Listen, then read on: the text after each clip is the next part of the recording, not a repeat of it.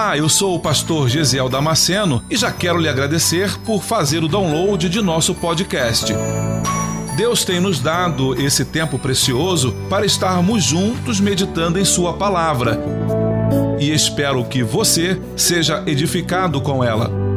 Aproveite a oportunidade para se inscrever nesse canal e receber gratuitamente novas mensagens toda semana.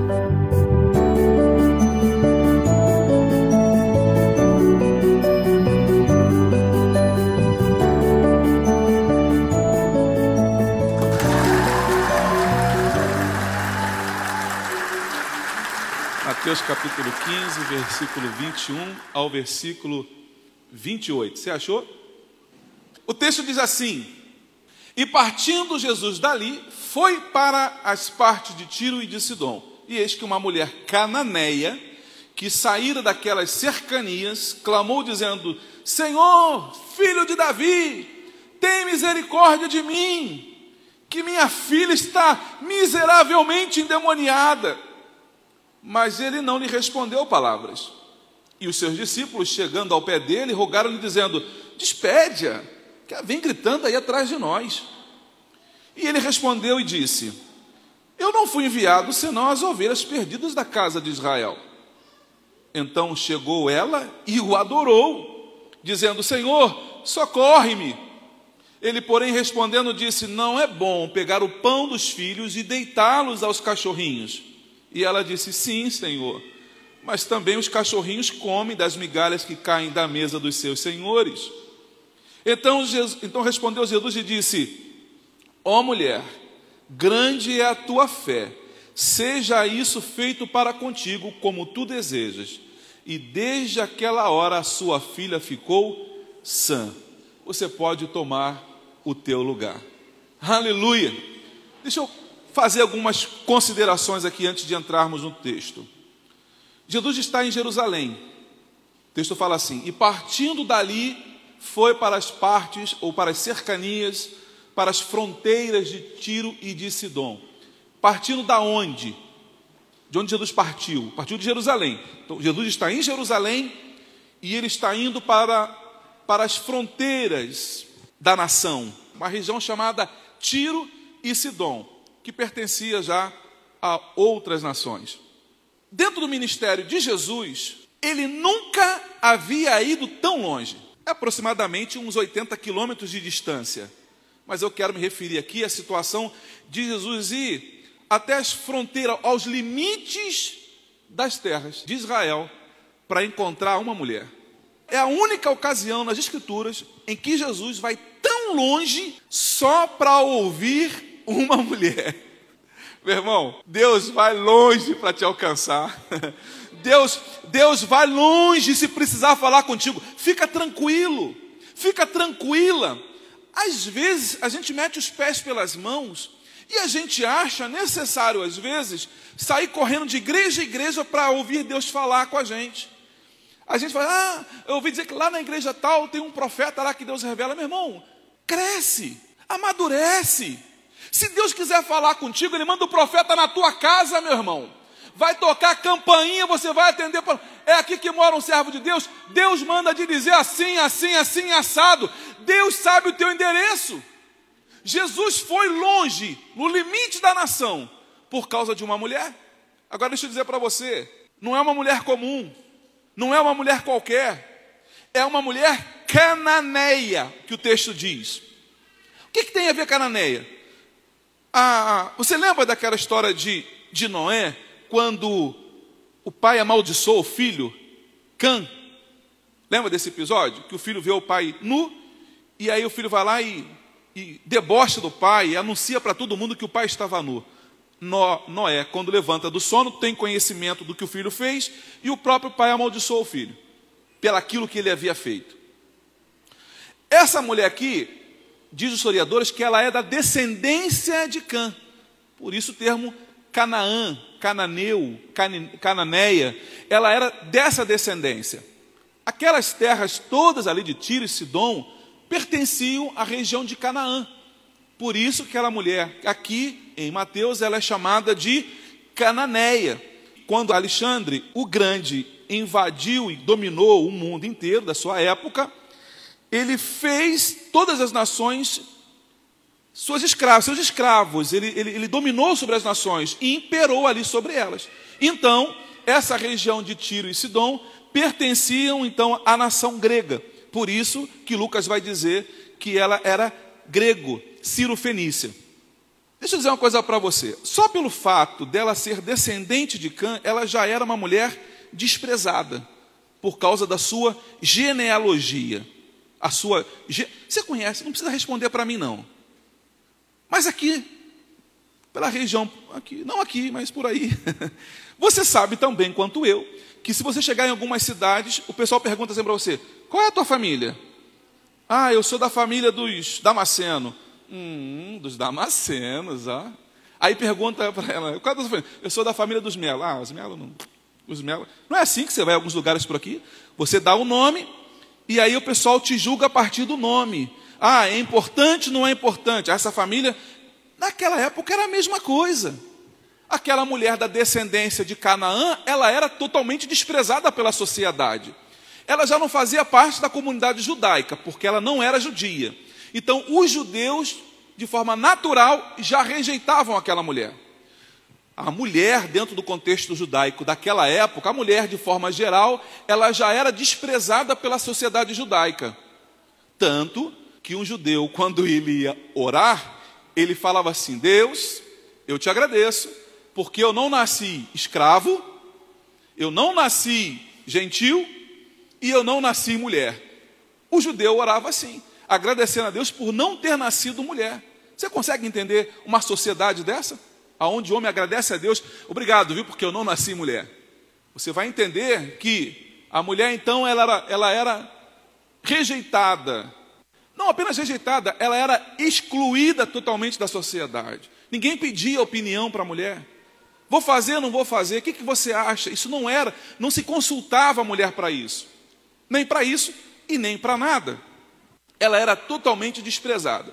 Soma-se ao fato dela ser mulher, a questão dela ser uma cananeia, de um povo que era idólatra. Os cananeus, se você pegar a história dos cananeus para ler, você vai ficar surpreso, porque os cananeus eles eram idólatras ao extremo. Eles faziam e desenvolveram culto à prostituição. Eles faziam prostitutas culturais. Sabe o que é isso? uma mulher dizer que está se prostituindo para glorificar a Deus, era a nação dos cananeus, era isso, era isso que eles faziam. Essa mulher é uma cananeia, por si só já era excluída. Eu acho que isso você já entendeu. Uma mulher totalmente desprezada. Ela começa a orar. Essa mulher desprezada, essa mulher ignorada, essa mulher distratada, ela começa a orar. Orar, pastor? Sim, porque ela começa a dizer, ela saiu correndo atrás de Jesus dizendo: Senhor, filho de Davi, tem de compaixão de mim. Ela está, na verdade, orando, ela está falando com Jesus. Se você estivesse falando com Jesus hoje, você estaria o quê? Orando, não é isso? Ela estava orando, ela estava falando com Jesus, gritando atrás de Jesus: Senhor, filho de Davi, tem misericórdia de mim. Ela está orando. Uma mulher excluída duas vezes. Não era judeu que estava orando. Não era um judeu. Se fosse um judeu que estivesse orando, era uma coisa. Se fosse uma judia orando, era outra coisa. Mas é uma mulher excluída que está orando, que está clamando a Deus. Mas Jesus ouviu a oração dela. Essa mulher excluída, essa mulher desprezada, esta mulher que vivia humilhada, ela começa a clamar e o texto diz que Jesus ouviu a oração desta mulher. Essa mulher era mãe. Essa mulher, apesar de ser excluída, apesar de ser totalmente desprezada pela sociedade da época, essa mulher era mãe. As mães aqui olhem para mim. Não despreze, não ignore o poder da oração de uma mãe. Não despreze o poder da oração que uma mãe faz pelos seus filhos. Era uma mulher excluída, era uma mulher totalmente apagada da sociedade, não tinha direito de fazer nada, muito menos falar com o Senhor Jesus. E ela está vindo atrás dele e clamando a ele: Senhor, filho de Davi, tenha de compaixão de mim, tenha misericórdia de mim, vírgula. Aí ela vai dizer assim: por quê? Porque a minha filha está terrivelmente endemoniada. Não importa o quão distante você esteja, Jesus vai ao teu encontro. Aquela mulher estava longe de tudo e longe de todos. Na, na, na pirâmide social, ela estava embaixo, no subsolo. No subsolo. Não era ouvida por ninguém, não era atendida por ninguém. Mas Jesus sai de Jerusalém e vai para os confins da terra para encontrar aquela mulher. É a única, irmãos, é a única passagem na Bíblia em que Jesus vai tão longe. É a única passagem na Bíblia. É o Senhor dizendo para você, minha irmã, dizendo para você, meu irmão, que se for para te ajudar, para te erguer, para fazer, ele vai aonde for preciso. Não há dificuldade para o Senhor ir ao teu encontro. Nada vai deter o Senhor Jesus. Senhor, que não fazer tão longe? Para descansar, tu descansa aqui no Carmelo. Descansa aqui na Galiléia, tem uma casa de praia. Pedro tem uma casa de praia boa. Você vai lá descansar na casa de praia, dá uma pescadinha, tira uma soneca depois do almoço. Para que, que o Senhor vai tão longe para descansar? Jesus não falou, mas ele tinha uma agenda com aquela mulher. Ele tinha uma agenda com aquela mulher. O Senhor tem uma agenda com você hoje aqui, meu irmão. O Senhor tem uma agenda com você hoje aqui, minha irmã. Você precisa entender isso. Você como aquela mulher, imagina aquela mulher, alguém chegando para ela e dizendo assim para ela: Ô, ô Cananeia, ô, ô, esse Jesus veio de longe só para te ouvir. Ela ia falar assim: A mim? Me ouvir? não acredito, não. Não, Jesus veio aqui para me ouvir? Ah, eu não acredito. Creia, meu irmão, creia, minha irmã, que você está aqui nesta noite porque o Senhor te trouxe neste lugar. Você não veio para cá porque você não tinha o que fazer. Você não veio para cá para apenas para fechar o ciclo, é o último culto do mês eu vou lá para poder. Não, você não fez isso. Você veio aqui porque o Espírito Santo te trouxe a este lugar, porque o Senhor queria falar com você. Deus queria ministrar uma palavra ao teu coração para você entender que Deus te ama, que Ele tem um coração colocado em você, os olhos do Senhor estão postos sobre a tua vida. Pode todo mundo te desprezar, meu irmão, pode todo mundo te esquecer, fica tranquilo porque você e Jesus já é a maioria. Fique tranquilo. Senhor, filho de Davi, ao chamá-lo assim, demonstra não apenas conhecer os escritos da Torá, mas reconhece Jesus como Messias prometido no Antigo Testamento. Essa expressão, Senhor, filho de Davi, essa expressão, ela só é conhecida pelo judeu. Só o judeu conhecia essa expressão, Senhor, filho de Davi. Como ela fala isso, quando ela verbaliza isso, quando ela grita aos quatro ventos, dizendo que Ele é o Senhor, o filho de Davi, ela está dizendo: Eu reconheço o Senhor como aquele Messias que havia de vir. Ela está mostrando muito mais do que isso, irmãos. Ela está dizendo: Eu conheço as Escrituras. Eu conheço as Escrituras e eu sei que o Senhor é misericordioso, eu sei que o Senhor é bondoso, eu sei que o Senhor é justo, eu sei que o Senhor é fiel porque eu conheço as Escrituras. Às vezes, irmãos, a gente se surpreende, me permita, não fica triste comigo, mas é o Senhor falando contigo nesta noite. Às vezes a gente se surpreende com algumas coisas na caminhada cristã. Essa atitude que você vê nesta mulher, e daqui a pouquinho vamos ver outras coisas nela você não vê em pessoas que são crentes, em pessoas que já caminham com Jesus, com pessoas que já têm uma aliança com Deus. Às vezes você se surpreende com um ímpio fazendo algo assim. Esses dias, me permita, me permita, querida, amada, me permita. Eu fui essa semana atender um gabinete pastoral na casa de uma família que eu estou aprendendo a amar profundamente. Quando cheguei lá, ela falou assim para mim: estava eu e minha esposa, eles nos chamaram, o casal nos chamou e nos levou a um cômodo dentro da casa deles. Eu falei, que legal, que bacana isso aqui. Tem ali um púlpito, como esse aqui, mas de madeira, uma Bíblia, do lado um espaçozinho para se ajoelhar e orar. Falei, o que é isso aqui? Ah, pastor, esse aqui é o meu quarto de oração. Falei, tu tem um quarto de oração? Tenho, pastor.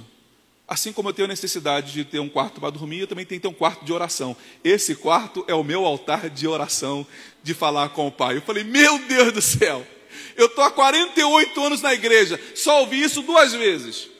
A minha mãe, pastora Selma, casada com o pastor Morel, eles moram no Nova Iguaçu, no Rio de Janeiro, e na cobertura da casa deles, eles fizeram um quarto de oração também. Então, é a segunda vez que eu ouço isso. 48 anos e você só ouvir duas pessoas que fizeram isso é de assustar. é de assustar. E os testemunhos que eu ouvi dela, que eu ouvi dela, eu falei: Jesus, tu és maravilhoso.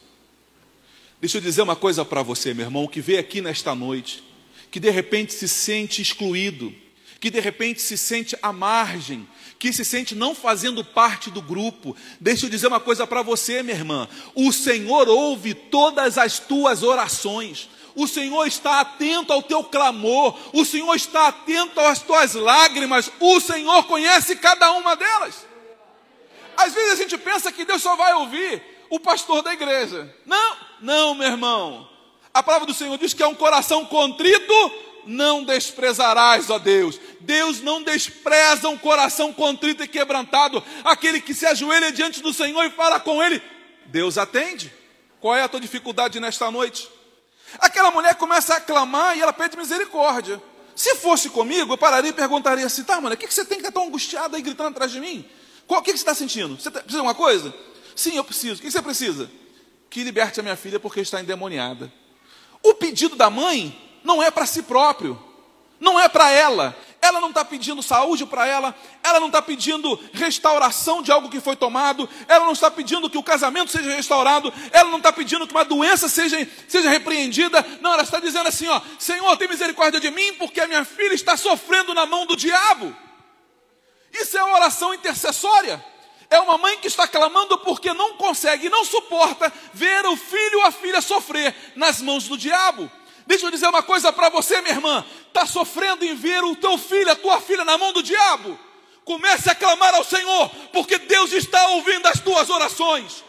Continue clamando ao Senhor, porque Deus está ouvindo o teu clamor. Oh, aleluia! Meu irmão, minha irmã, persevere em oração. Não há um coração de uma mãe que Deus não responda. Não há uma mãe de, desesperada pela situação do filho ou da filha que o Senhor não atenda.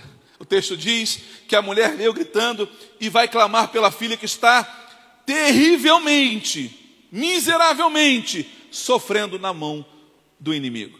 Tem misericórdia de mim, Senhor. Quem está acorrentada pelo diabo é a filha, mas é a mãe que diz: Tem misericórdia de mim. Sabe por quê, meu irmão? Toda a família sofre, toda a família sofre quando tem alguém que está sendo alvo das investidas do diabo. Toda a família sofre. Não é apenas o filho drogado que sofre, é a mãe que sofre ao ver o filho saindo de casa para ir consumir droga e ela nem sabe se ele volta mais. Ela nem sabe se vai ver o filho pela segunda vez. É aquela mãe que está desesperada porque vê o marido indo, indo para a rua para poder beber e ela nem sabe se ele volta mais, porque ela já ouviu tanta coisa. Veio bêbado, pastor, tropeçou, bateu a cabeça no meu fio e morreu. Viu cambaleando, bateu com a cabeça. Ah, pastor, morreu.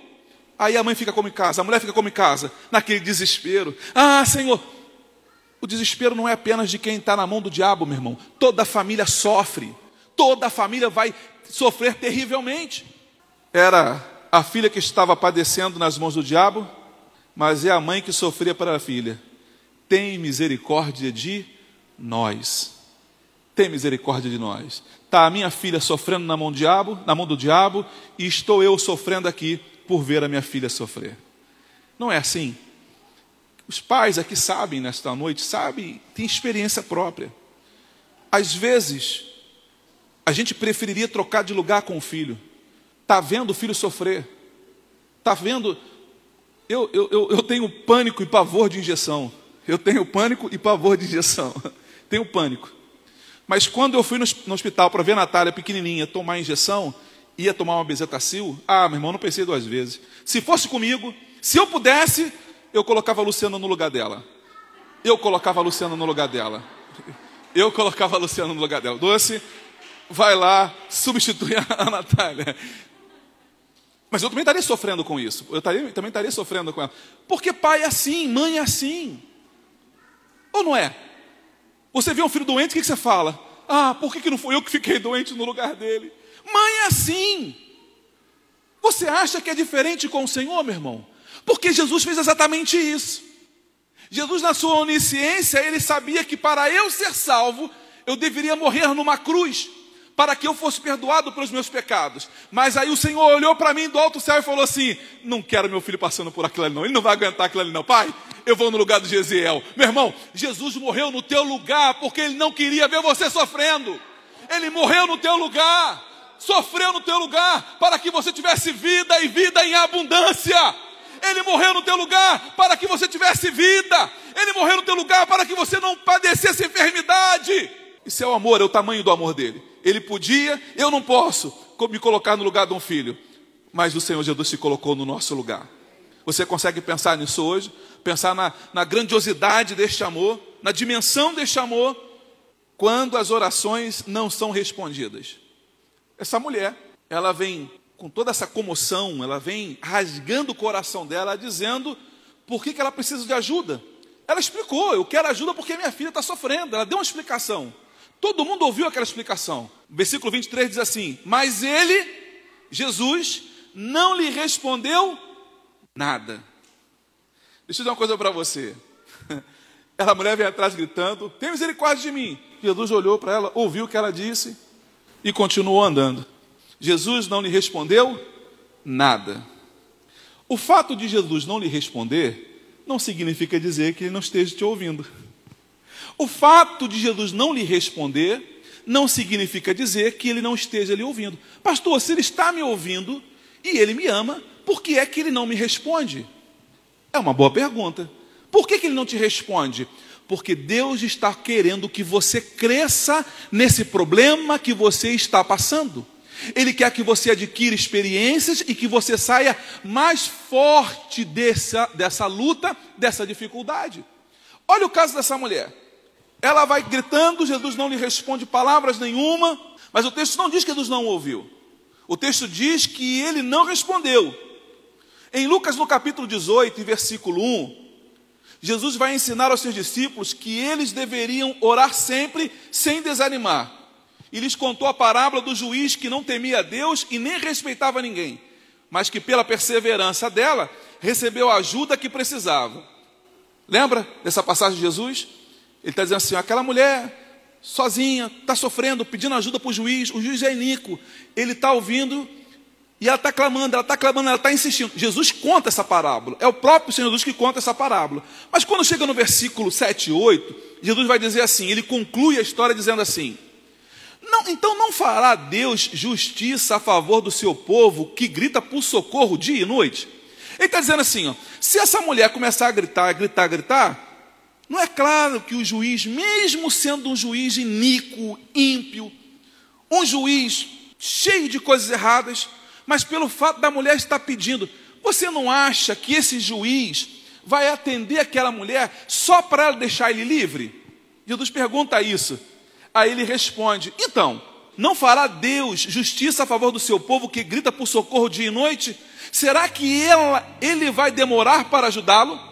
Aí ele mesmo responde no versículo 8: Eu lhes digo que ele fará justiça ao seu povo e depressa. O que Jesus está ensinando para os seus discípulos? Persevere na oração persevere na oração. O que Deus está ensinando para nós nesta noite é: continue clamando, persevere na oração. Persevere. Ah, pastor, estou orando já há um tempinho. Meu irmão, continua orando, continua intercedendo, porque a tua resposta já está a caminho. Você lembra de Daniel? Daniel está lá clamando ao Senhor, ele fez uma oração. Passaram-se 21 dias. O anjo chega para Daniel e fala assim: Daniel, homem muito amado, no princípio das tuas orações saiu o decreto do Senhor para vir trazer a tua resposta, e eu vim. Demorei porque estava lutando contra os diabos, os demônios aqui na região celestial, mas aí veio outro anjo me ajudou e eu consegui chegar para te ajudar. Está aqui a tua resposta do que você queria. Meu irmão, persevera em oração porque a tua resposta já está vindo não desanima, vigia o que você fala, para que você não se pega, pegue murmurando na hora que a bênção está chegando. Já pensou? Você começa a murmurar: É, Deus não me ouve, é, Deus não me ouve, é, Deus não me ouve. Aí a bênção está batendo na tua porta e você dizendo: É, Deus não me ouve. Como é que vai ficar a tua cara?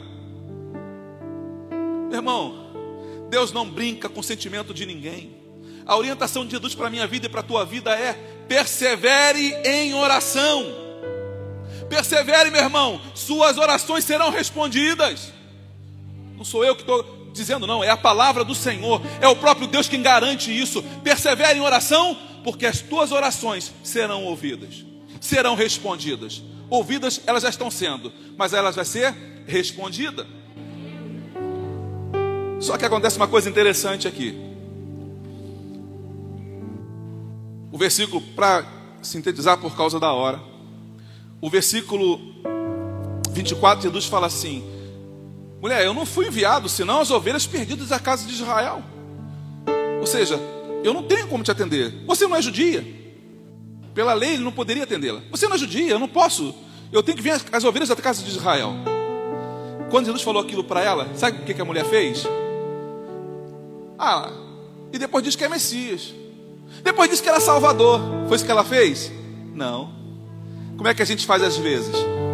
Vem na igreja numa campanha, numa semana, oração, vem a segunda.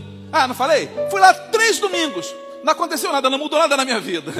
Meu irmão, não faça isso não, pelo amor de Deus. Não persevere em oração. O texto diz que quando Jesus falou para ela que não tinha vindo para aquele tipo de pessoa, o que, que ela fez? se ajoelhou diante de Jesus e começou a adorar Ele. Oh, tu és maravilhoso, Senhor. Tu és santo, tu és justo, tu és perfeito. Oh, tu és soberano, Senhor. O texto diz que ela se ajoelhou diante dele e adorou ao Senhor. Meu irmão, quando as coisas estiverem difíceis na tua vida, meu irmão, encontre um lugar e se ajoelhe e adore ao Senhor. Adore ao Senhor. Está difícil para você, meu irmão. Está difícil para você, minha irmã. Não pare de orar, mas comece a adorar. Sabe, irmãos, eu penso, eu penso nesse texto como, como para eu alcançar a minha bênção. Eu penso nisso como, como um corpo humano, como duas pernas. Como duas pernas. Uma perna chamada oração, uma outra perna chamada adoração. Aí uma hora eu adoro, outra hora eu oro, uma hora eu adoro, uma hora e eu vou assim até eu chegar na minha bênção, meu irmão. Continue orando, continue adorando, e você vai chegar na tua bênção. Continue adorando ao Senhor. Você pode fazer isso por alguns instantes, você pode adorar ao Senhor aí onde você está agora. Você ainda sabe fazer isso? Você ainda sabe dizer, Santo é o teu nome. Você ainda sabe dizer, Glória a Deus, aleluia. Faça isso agora aí onde você está, meu irmão. Adore ao Senhor aonde você está aí agora.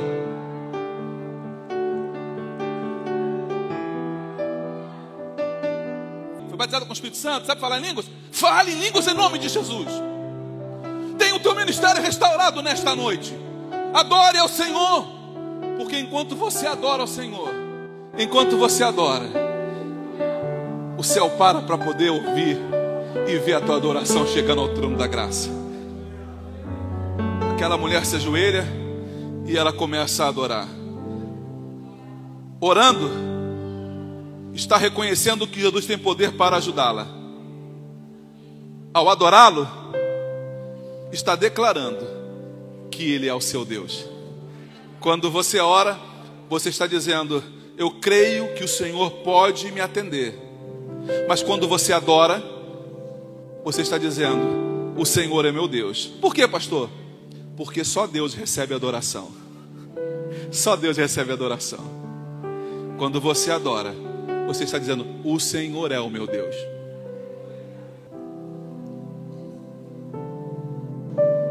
Às vezes parece que Deus está nos levando ao nosso limite, né? Às vezes parece que Deus nos leva no limiar, no limite da nossa fé. Não é assim? Parece que a resposta vem aos 46 do segundo tempo. Não é assim? É aquele é aquela resposta que você precisava, mas ela parece que demora a chegar. Chega no tempo certo, meu irmão. A tua resposta chega no tempo certo.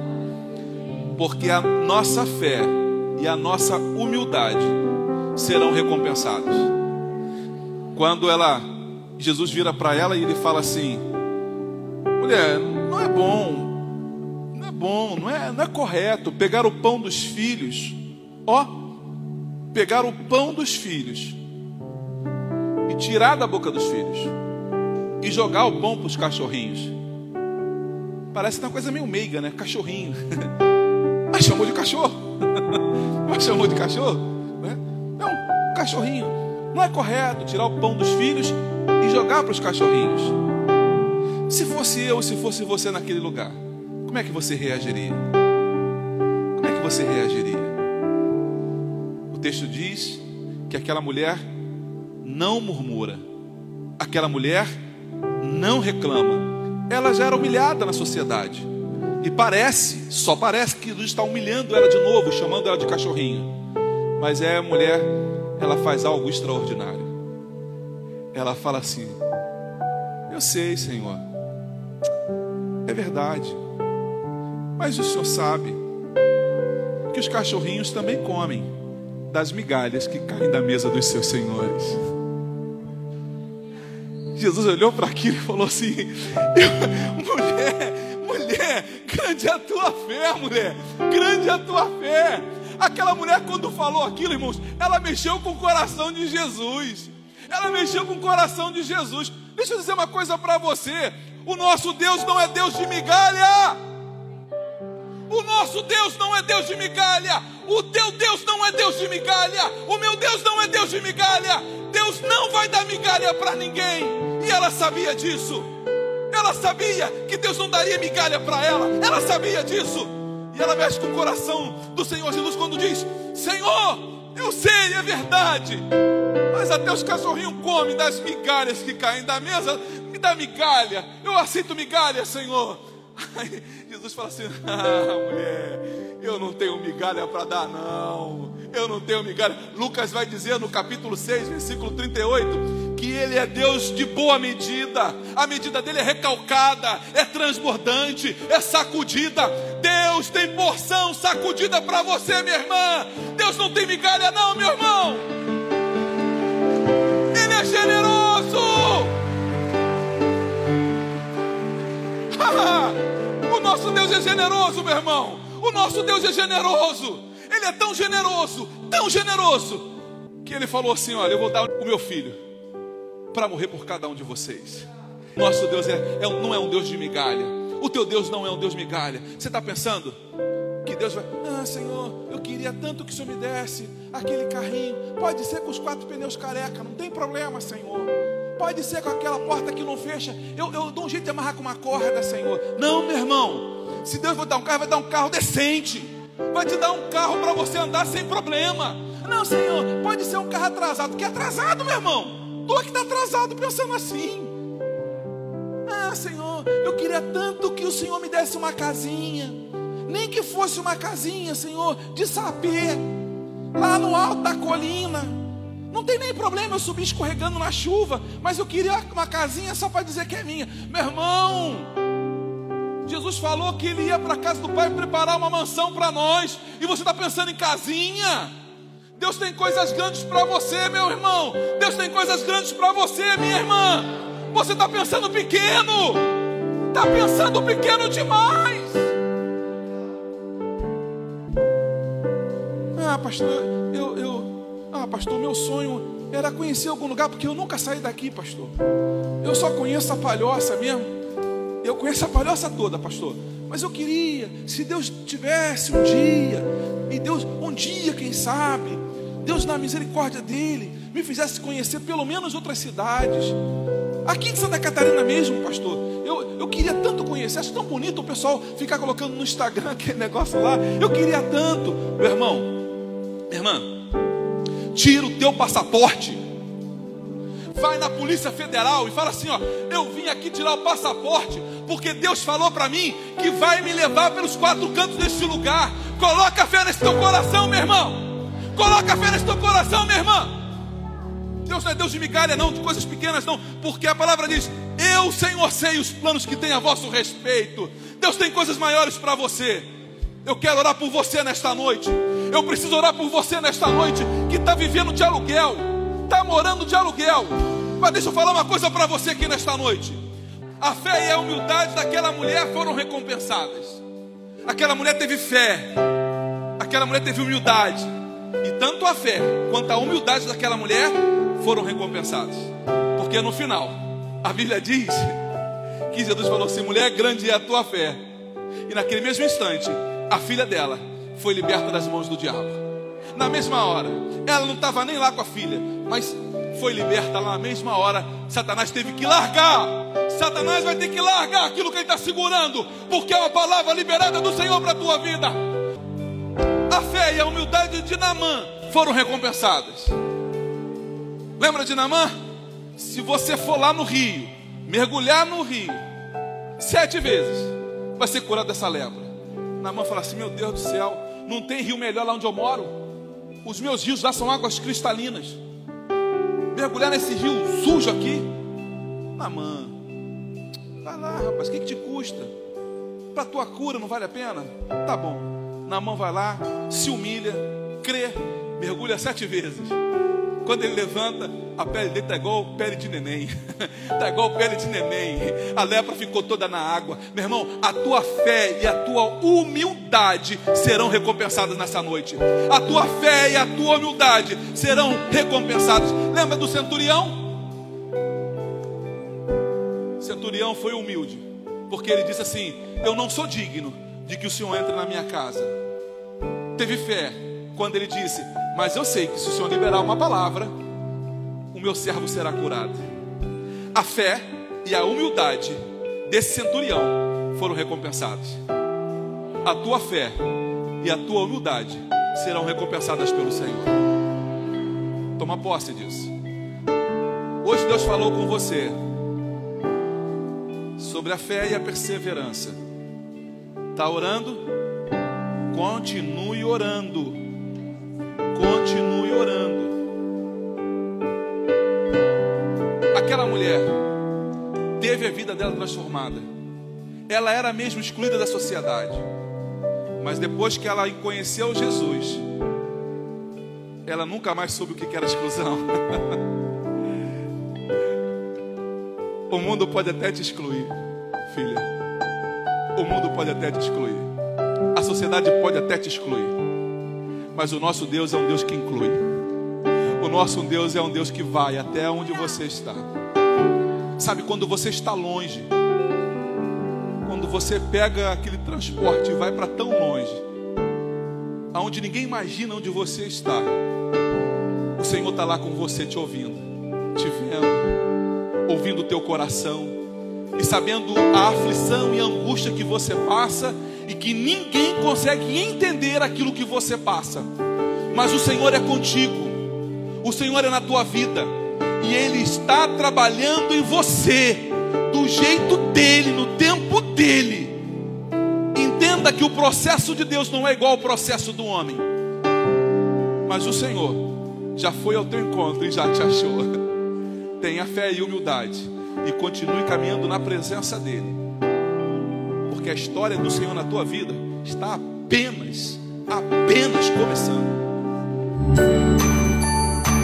Você acabou de ouvir mais um podcast.